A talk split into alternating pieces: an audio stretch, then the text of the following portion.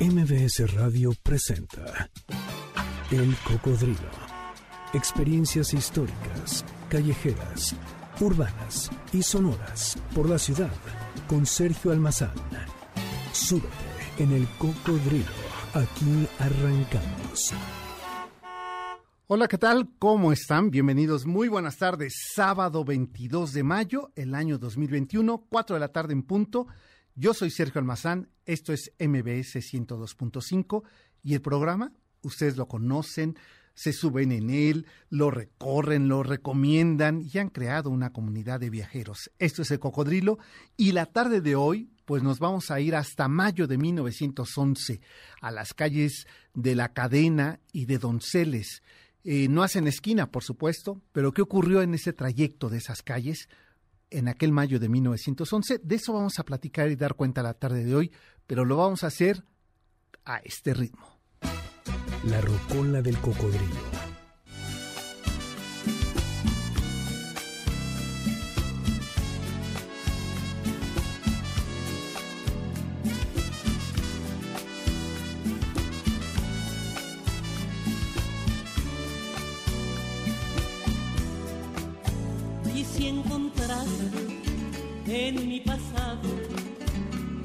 Razón para olvidarme o para quererme.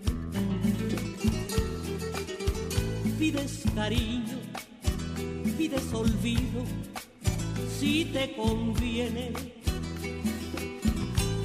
No llames corazón lo que tú tienes. Efectivamente, ya la reconocieron ustedes, es Emelena Valdelamar, la señora de los mil besos y el cheque en blanco. Si antes de amar debe tenerse fe.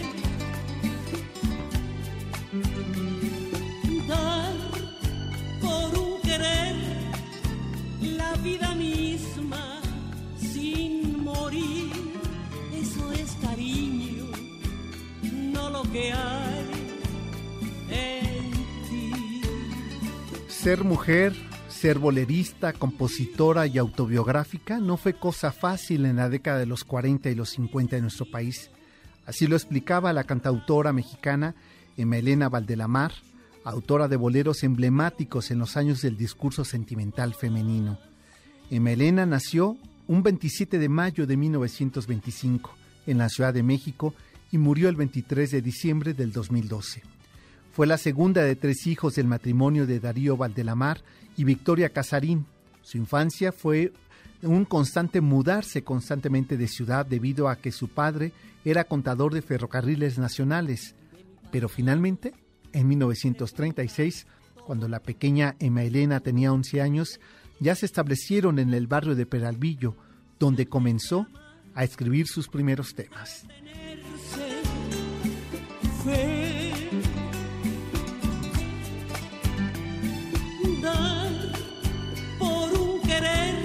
Cuando.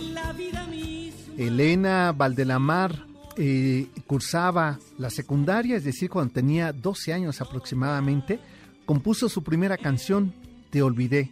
Sus aptitudes y pasión por el arte le trajeron diferencias con su madre, quien no compartía la idea de que su hija fuera artista o cantante. Pero afortunadamente contó con el apoyo incondicional de su padre, detalle que agradeció toda su vida y recordó con mucho cariño, como lo narró en su autobiografía.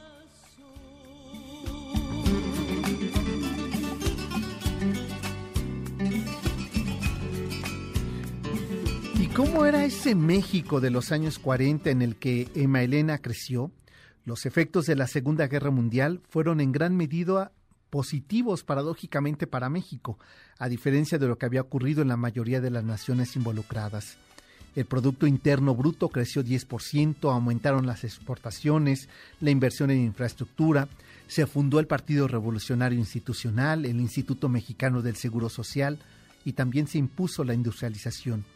Y por iniciativa del presidente Miguel Alemán, se reformó el artículo 115 constitucional para reconocer el derecho de la mujer al voto en las ediciones municipales. Eso despertó una participación más pública de la mujer, lo que hizo más fácil el acceso a varios ámbitos que sin embargo los compositores y las voces masculinas dominaban la escena musical de México. Agustín Lara, Ignacio Fernández Esperón Tatanacho, José Sabre Marroquín, Mario Talavera y Federico Baena. En ese ambiente masculino, Emma Elena a sus 17 años se abrió camino y comenzó a cantar canciones propias en los programas de radio de la XCB, eh, XCB, XCQ y por supuesto en la XCW.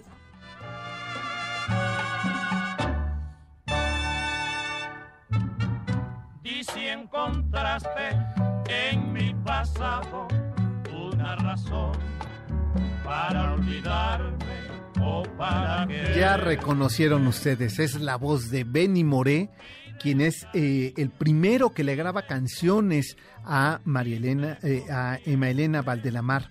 Eh, resulta que en una ocasión, en 1943, se presenta en la disquera RCA Víctor con un puñado de composiciones, siendo en ese entonces el director musical, don Mariano Rivera Conde. ¿Quién era este hombre? Pues el esposo de Consuelito Velázquez.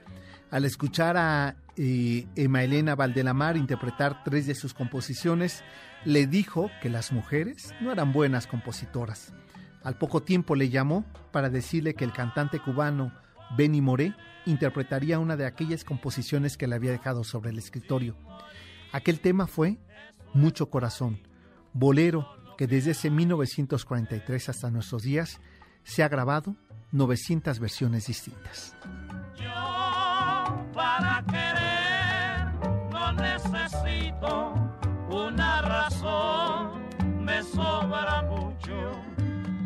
mucho corazón.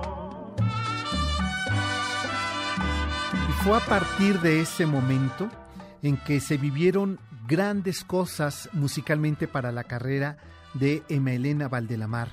Vinieron nuevas voces y nuevas composiciones. Cheque en Blanco que grabaría Chelo Silva. 400 versiones tiene ese tema de Cheque en Blanco.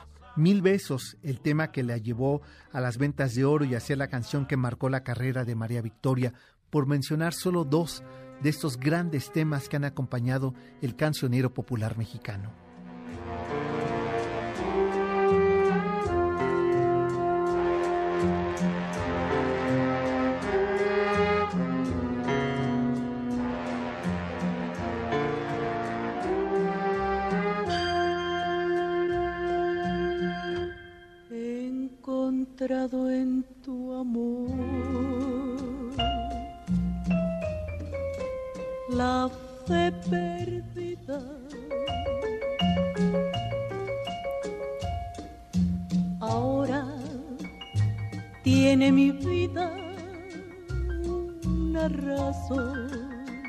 Besos se convierte en aquel año de 1946 en el tema más tocado en la radio en México.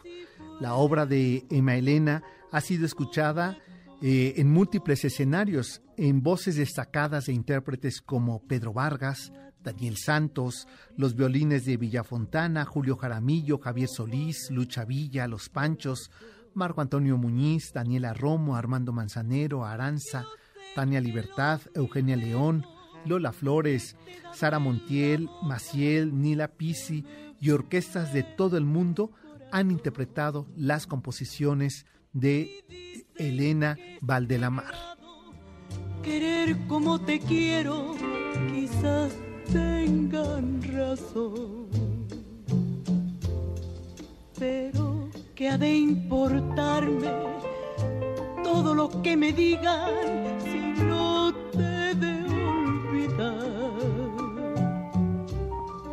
Que si es pecado amarte, yo he de seguir pecando porque lo he de ocultar.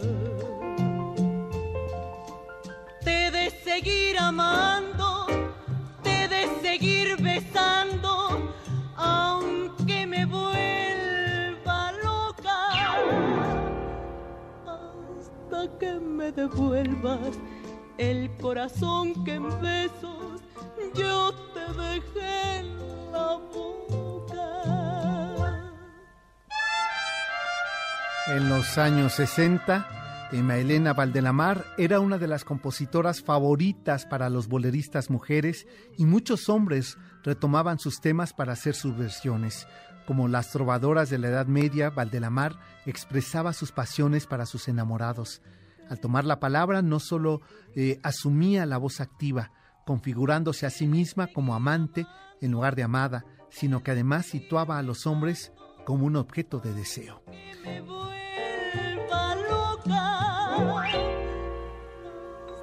Que me devuelvas el corazón que en besos yo te dejé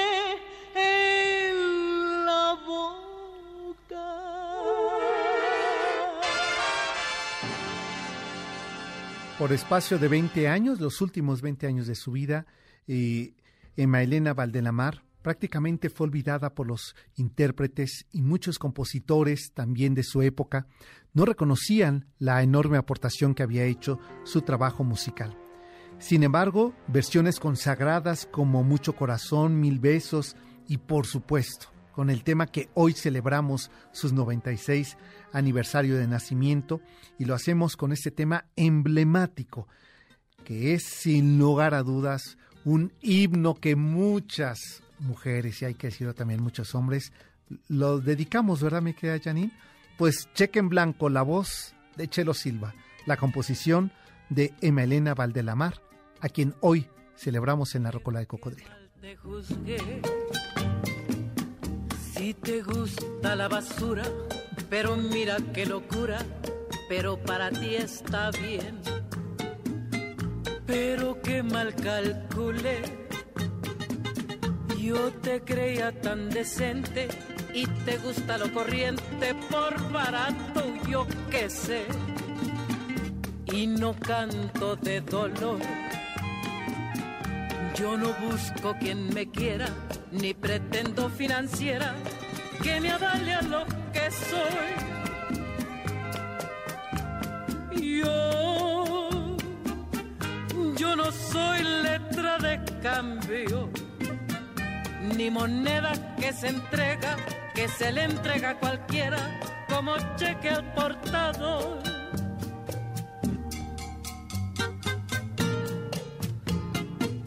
Pues con este tema emblemático, ¿quién no ha cantado, mi querida Janine? ¿Tú has dedicado en algún karaoke este tema? ¿Lo, lo has cantado? Eh, Luisito, ¿a ti te lo han dedicado alguna vez? Sí, ¿verdad?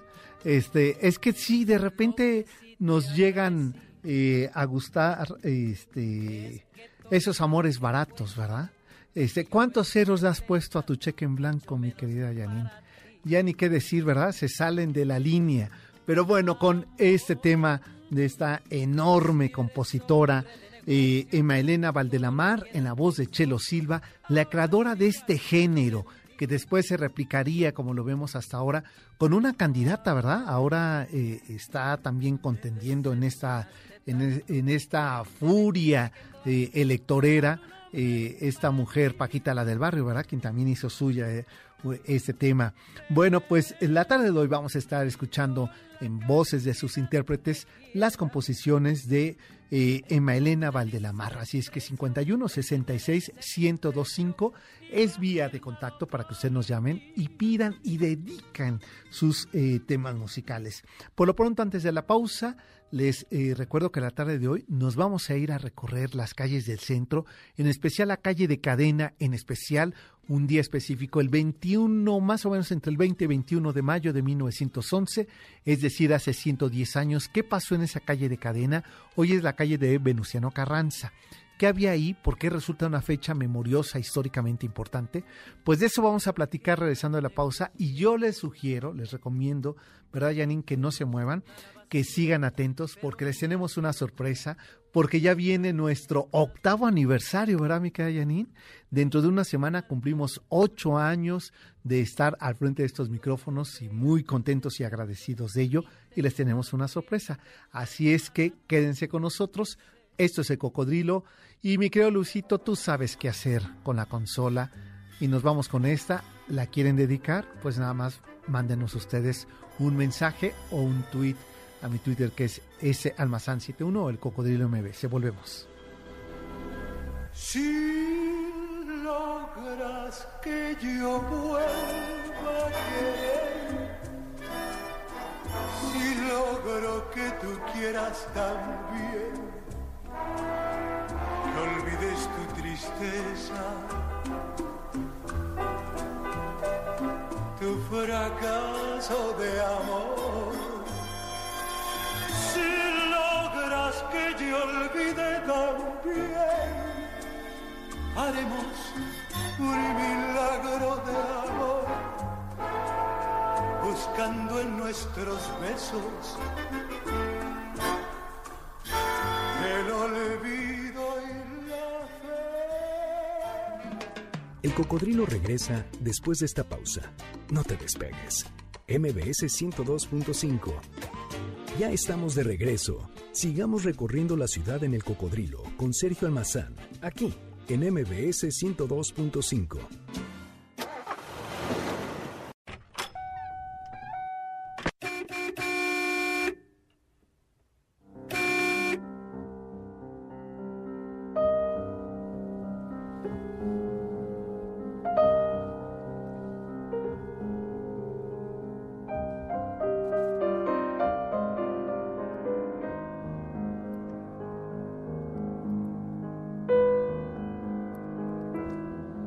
Con los acordes de el piano de Manuel M. Ponce, vámonos eh, tomando nuestro lugar en este, eh, en este taxi viajero y vámonos hasta las calles de la cadena, hoy Venustiano Carranza, exactamente en el centro de la Ciudad de México, y es el año de 1911 y es el mes de mayo.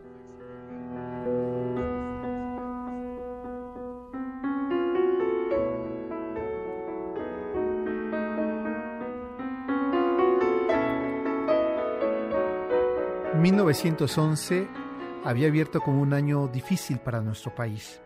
En medio de la zozobra provocada por los enfrentamientos en el norte y la violencia revolucionaria que poco a poco se extendía por todo el país, Díaz decidió entonces presentar su renuncia al Congreso mientras una multitud amenazante rodea su casa de las calles de Cadena, ahí en el centro de la Ciudad de México.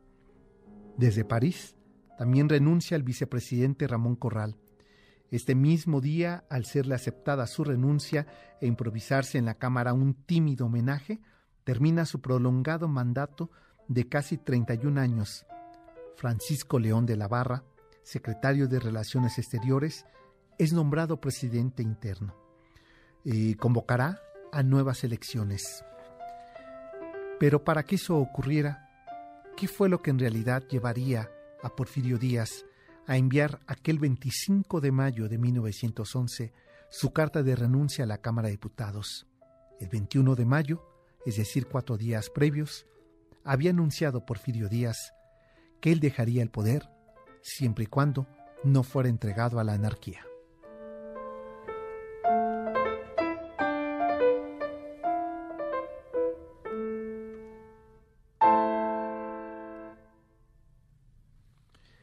En las conferencias de paz que en abril pasado de 1911 se habían llevado a cabo, los porfiristas Toribio Esquivel Obregón y Óscar Braniff ofrecieron a Francisco y Madero la renuncia del vicepresidente, cuatro secretarías de Estado, catorce gobernaturas y la legislación del Partido Nacional antireeleccionista al que pertenecía Francisco y Madero. Como los maderistas insistieron en la renuncia de Díaz por encima de todos los otros acuerdos, se rompieron las negociaciones. Pero finalmente, el 7 de mayo de aquel 1911, Díaz anunciaba en un manifiesto a la nación que renunciaría, pero puso como condiciones la pacificación previa y que el relevo se hiciera de una forma legal.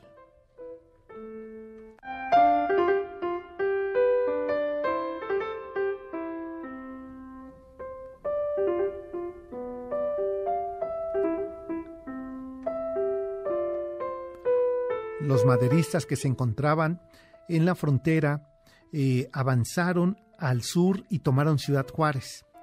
El día 10 de mayo, eh, temerosos de la intervención norteamericana, de la llegada de mayores fuerzas federales y de la indisciplina de algunos alzados como Orozco y Villa, decidieron firmar el 21 de mayo de 1911 los llamados Tratados de Ciudad Juárez, con Francisco S. Carvajal, representante de Díaz, por los cuales los rebeldes obtuvieron las renuncias de don Porfirio y de Corral antes de terminar el mes. Casi la mitad de las gubernaturas de los estados, algunos puestos en el gabinete del gobierno interino y una gran parte de las tropas revolucionadas, revolucionarias quedaron como cuerpos rurales. A cambio, se dieron la presidencia provisional al licenciado Francisco León de la Barra, la disolución del ejército revolucionario e implícitamente la permanencia del ejército federal, así como la omisión de demandas de reforma social.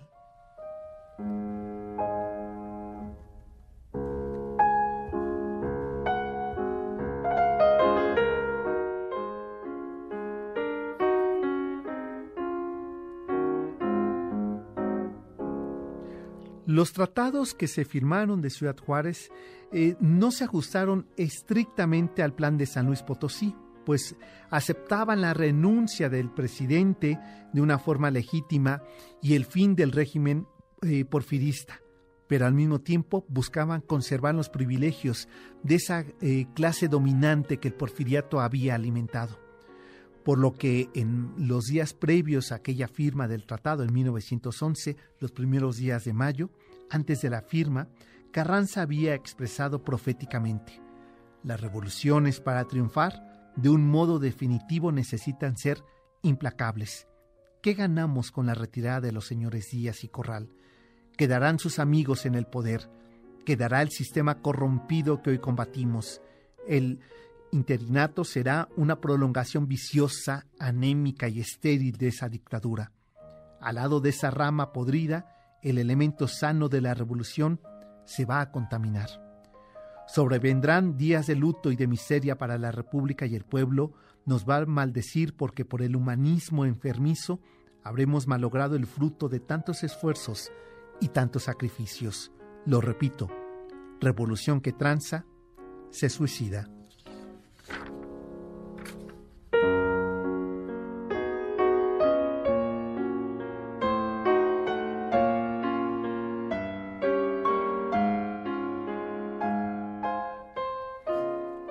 Hasta ahí los documentos históricos hablan de acuerdos políticos, de contiendas, eh, incluso eh, electoreras que se iban a abrir una vez que renunciara Porfirio Díaz, de eh, fracciones maderistas, carrancistas, villistas, zapatistas, que se van a organizar en medio de un país que está prácticamente enardecido ya en un terrible desacuerdo por la desigualdad social que se vivía en el porfiriato. Sin embargo, hay otra razón, mucho más humana, mucho más personal, por la que Porfirio Díaz decide aquel 21 de mayo de 1911, ahí en su despacho de las calles de la cadena, hoy Venustiano Carranza en el centro de la ciudad, hacer oficial un discurso diciendo que acepta renunciar a su cargo como presidente de la República.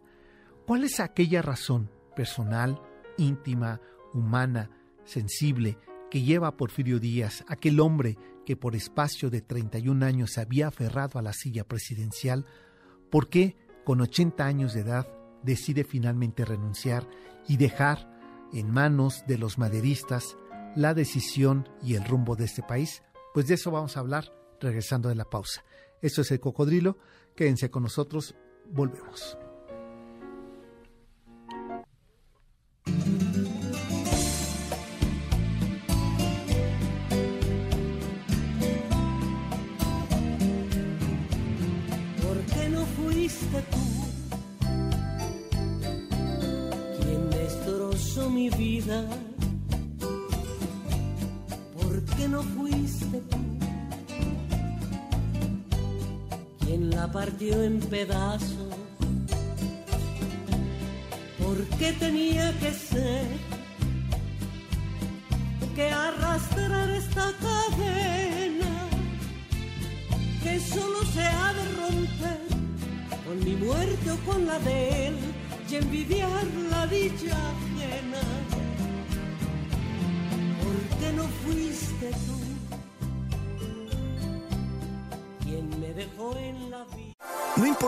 Nunca has escuchado un podcast o si eres un podcaster profesional.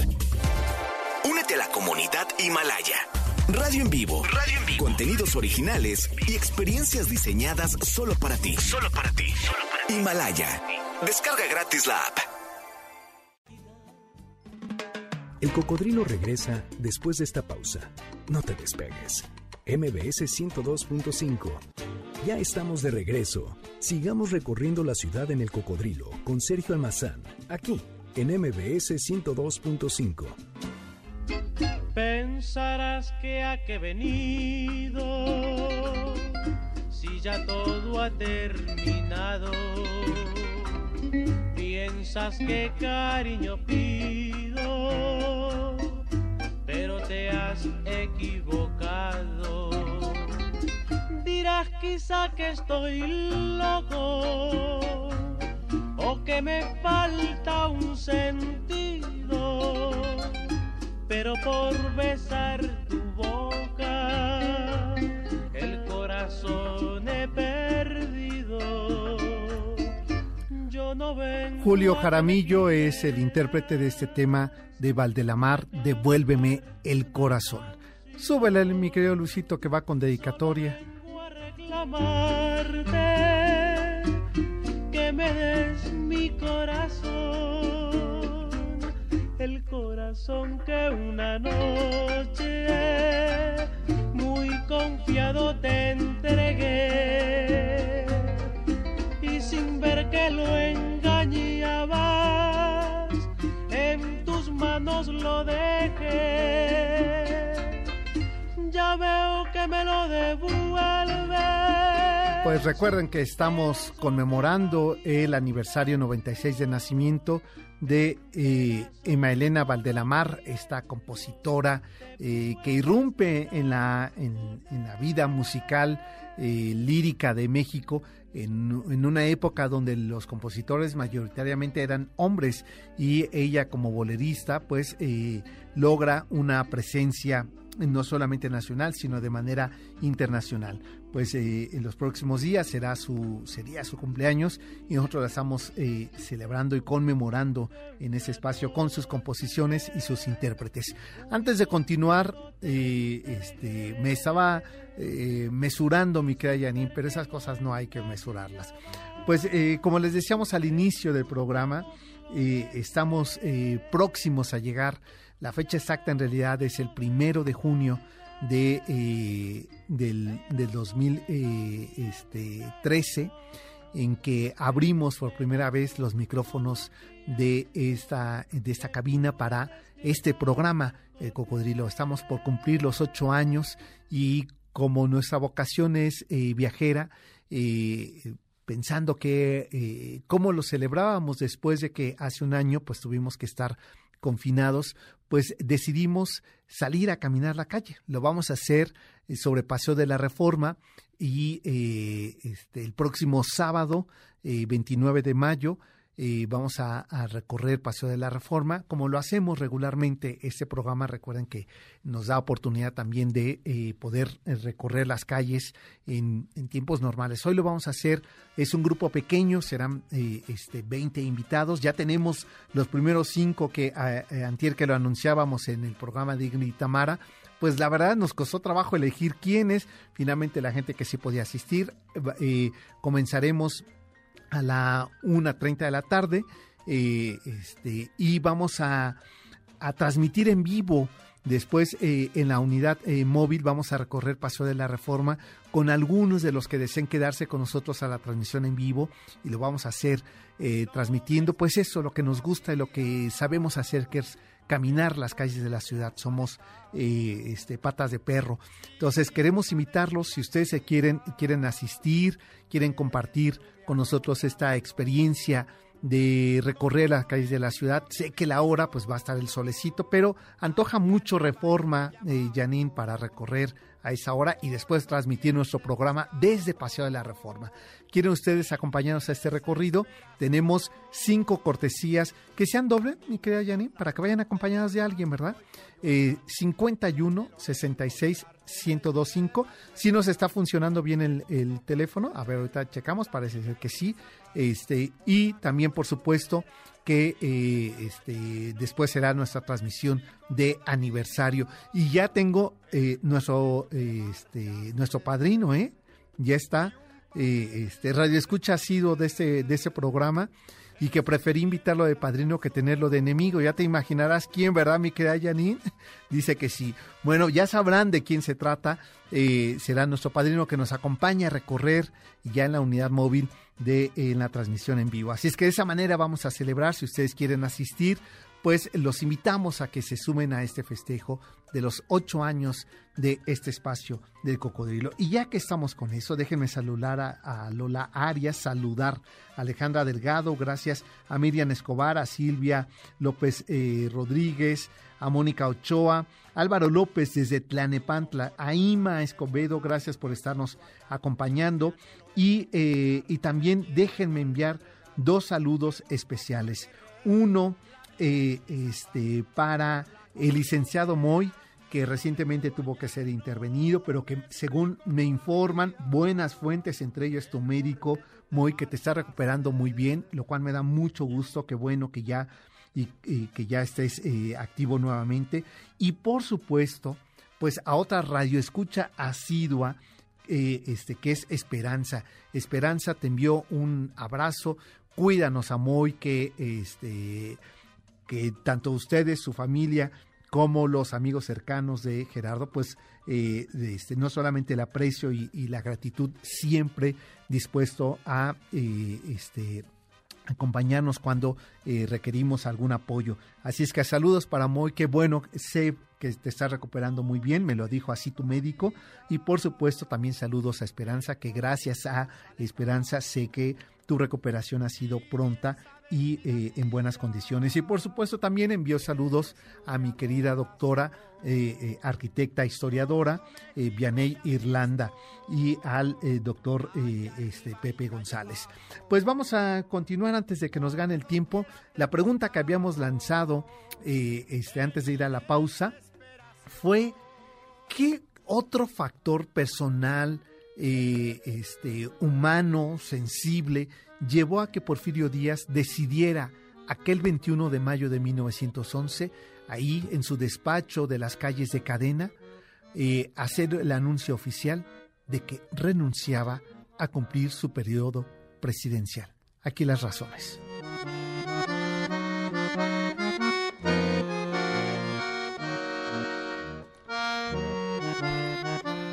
Aquel 1911, Porfirio Díaz tenía ya 80 años de edad. Como cualquier humano susceptible padecía también enfermedades, enfermedades que podían estar relacionadas con los focos de infección oral que lo acompañaron en sus últimos años, dolor de dientes, dolor de encías, dolor de oídos y una sordera que le afligía. Y como característica común de los cuadros infecciosos agudizados, don Porfirio se quejaba del continuo agotamiento físico que era notorio eh, en esos últimos días previo a su renuncia. Por cierto, como presidente todavía, eh, se la pasaba al menos eh, la mayor parte del último periodo de gobierno en su casa. Poco se le veía en actividades públicas y las veces que se le miraba tenía un semblante un poco maloliente.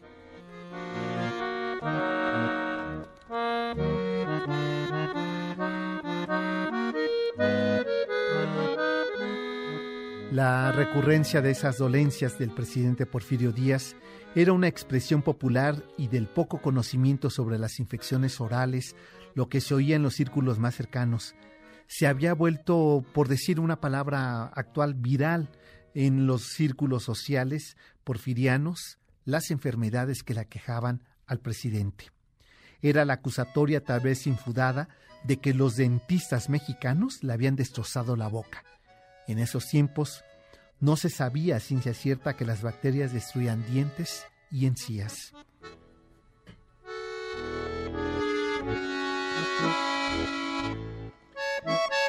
Aquel mediodía de 1911, aquel mayo 21, en que el presidente Porfirio Díaz eh, se presentó ante su comité cercano en su despacho, se le notaba muy desmejorado.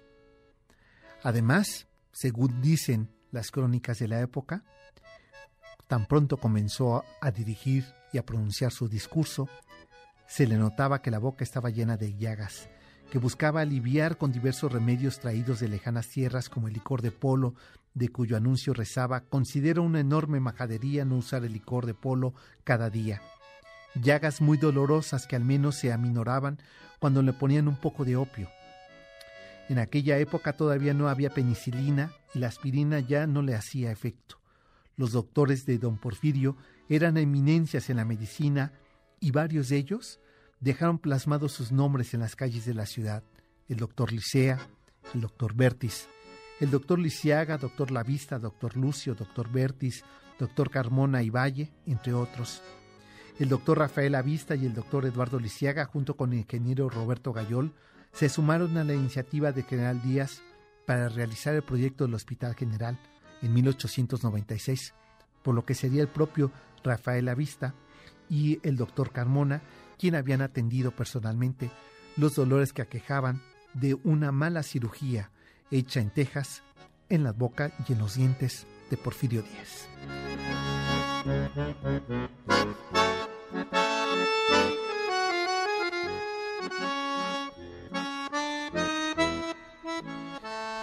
En aquellos días de tanto de abril como los primeros días de mayo era prácticamente insoportable sostener un proyecto de nación en medio de la revolución y de la crisis de salud que vivía Porfirio Díaz.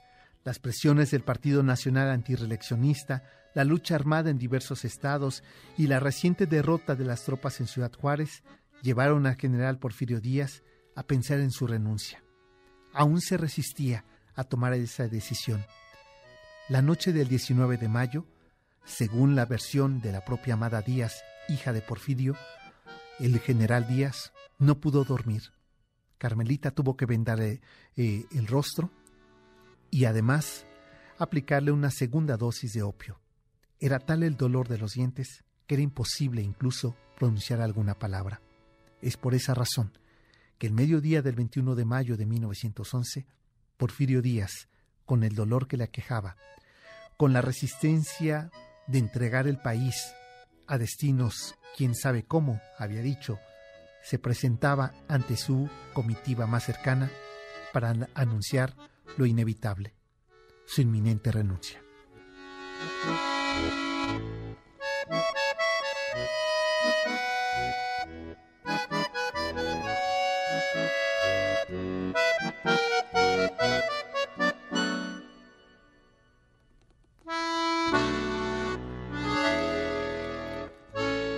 La situación que había vivido el país, los tratados eh, firmados en Ciudad Juárez, la derrota del ejército porfirista en San Luis Potosí, no fueron razones de peso para la renuncia de Díaz, sino aquel insoportable dolor de muelas.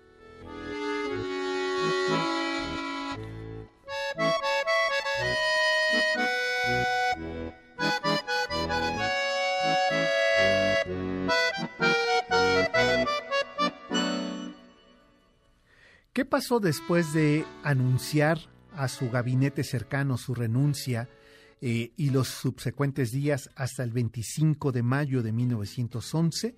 De eso vamos a platicar regresando de la pausa y por lo pronto nos vamos con este tema al corte comercial.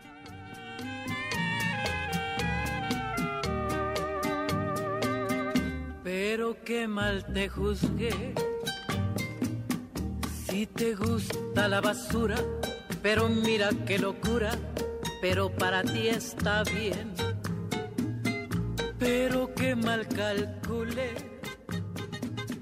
yo te creía tan decente. El cocodrilo regresa después de esta pausa. No te despegues. MBS 102.5.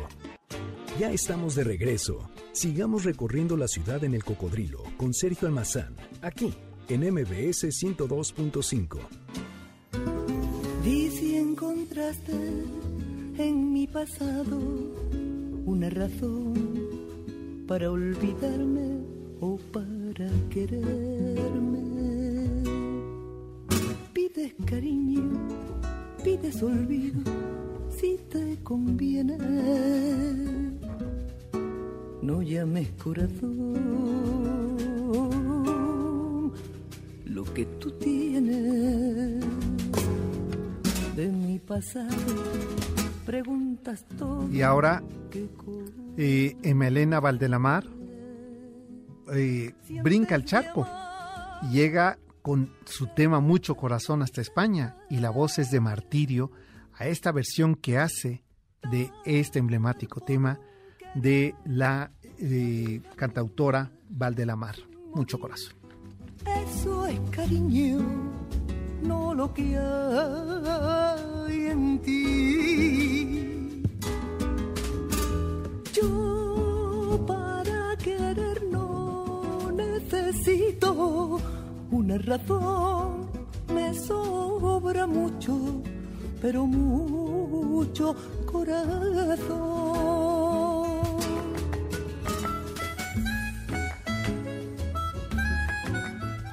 Gracias por continuar con nosotros y quiero eh, agradecer su pronta respuesta, su interés de recorrer, de caminar eh, las calles de Reforma, o más bien el Paseo de Reforma, en este aniversario que vamos a celebrar el próximo sábado 29 de mayo, es decir, dentro de una semana. Eh, este, vamos a recorrer Paseo de la Reforma, pero después nos vamos a, a subir a la unidad este, móvil y vamos a transmitir desde ahí, desde la desde la este, Palmera, nos vamos a venir de regreso por Paseo de la Reforma hacia Reforma Lomas y vamos a ir contando lo que eh, estaremos viendo ahí y con nuestro invitado que ya les diré que será nuestro padrino de este octavo aniversario que como ustedes sabrán cada año tenemos un padrino que eh, pues que ha sido eh, pasajero viajero. Quiero además agradecerles de verdad que este que se hayan anotado. Nos queda un lugar, Yanin, porque aquí ya tengo a alguien más, eh, Josefina, que ya dice, yo me apunto para el próximo eh, paseo del sábado, es un paseo gratuito de hora y media, dos horas aproximadamente sobre el Paseo de la Reforma. Eh, con sana distancia, con todas las medidas de seguridad. Vamos a ir caminando. Yo les iré contando eh, pasajes, momentos, eh, historias y arquitectura de la Ciudad de México y después pues ya me subiré a la unidad móvil a la transmisión en vivo. Y también aprovecho para agradecer, hoy tuve la oportunidad de estar este, con eh, Rosa González Asenjo y, y su esposo, este este, Juan López eh, Dóriga, el embajador de España en México, a quien ya nos están escuchando, a quien ya eh, los he comprometido que vengan a hablar a propósito de este año de conmemoraciones, este año de México y España, que, eh, a que platique cómo, cómo se ve México desde España y cómo para los embajadores les resulta México un, un lugar históricamente de espejo. Así es que próximamente pues estarán acá con nosotros. Hoy tuve la oportunidad de recorrer el centro con ellos y, de ahí venir para acá. Así es que pues espero que nos acompañen eh, muy pronto aquí en la cabina, estos micrófonos abiertos para ellos. Antes de que nos gane el tiempo, pues el final, eh, mi querido Luisito, ¿en qué terminó esta historia entre Porfirio Díaz con una cabeza eh, vendada prácticamente por los dolores que le aquejaban de sus dientes, después de redactar la carta aquella noche del 23 de mayo de 1911, donde eh, anunciaba su renuncia para eh, completar su periodo de gobierno que eh, había apenas iniciado en diciembre pasado del 1910 su quinta reelección, pues entrega a la Cámara de Diputados, envía con partes de su este, equipo cercano desde la Casa de la Cadena eh, se destinan hasta la calle de Donceles para entregar a la Cámara de Diputados su, eh, su carta oficial de renuncia a la presidencia. Finalmente, el 25 de mayo de aquel 1911 al mediodía, la Cámara de Diputados eh, en la escalinata de, de, este edificio en las calles de Donceles anunciaba lo inevitable. Porfirio Díaz renunciaba al poder. el día 31 de mayo partiría de, eh, en el buque el Ipiranga desde Veracruz rumbo a su eh, autoexilio en eh, París, donde en 1915 fallece sin que sus restos regresaran a México. Partió haciendo maletas y guardando medicamentos. Así partía Porfirio Díaz desde su casa de las calles de Cadena en el centro de la ciudad con destino al puerto de Veracruz. Saldría eh, muy de mañana para que nadie lo viera y sin embargo las comitivas en contra del porfirismo nos hicieron esperar destruyendo ventanas y prendiendo fuego a la casa de la cadena. Así termina aquel mayo de 1911 la eh, vida política de Porfirio Díaz que cerraba con su renuncia el porfiriato, un periodo crítico, difícil y del cual también habremos que dar cuenta en otras emisiones lo que aportó y lo que deja como deuda el porfirismo y el porfiriato.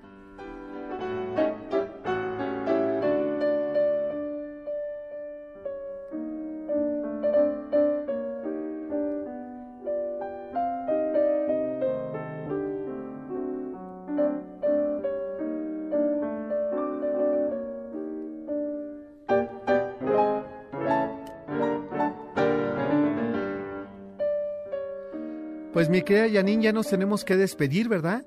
Ya están. Oye, ¿va a venir Tania Karam? ¿O no? No, no van a hablar con ella de Los Ángeles, de otros ángeles, de otros más importantes. Ah, yo dije, no, pues ya, ya la quería yo saludar y todo. Seré malo, ¿verdad? Seré mala persona, pero ya está todo el equipo del doctor Zagal, ya tienen aquí los manteles puestos para llevarles a ustedes ese banquete con los ángeles, con la historia de esos ángeles. Pues el doctor Zagal este, y su equipo los espera en unos minutos más. El próximo sábado, recuerden, desde Paseo de la Reforma, nuestra transmisión especial del octavo aniversario del cocodrilo. Pásenla bien, buena semana y síganse cuidando. Hasta entonces.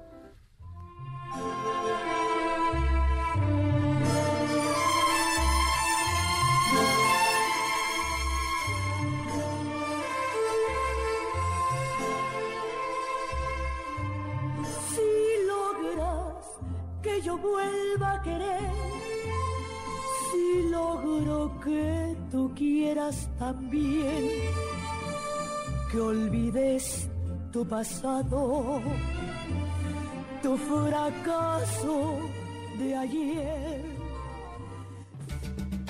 MBS Radio presentó El Cocodrilo. Experiencias históricas, callejeras, urbanas y sonoras por la ciudad. Súbete en el cocodrilo. Nos escuchamos el próximo sábado aquí en MBS 102.5.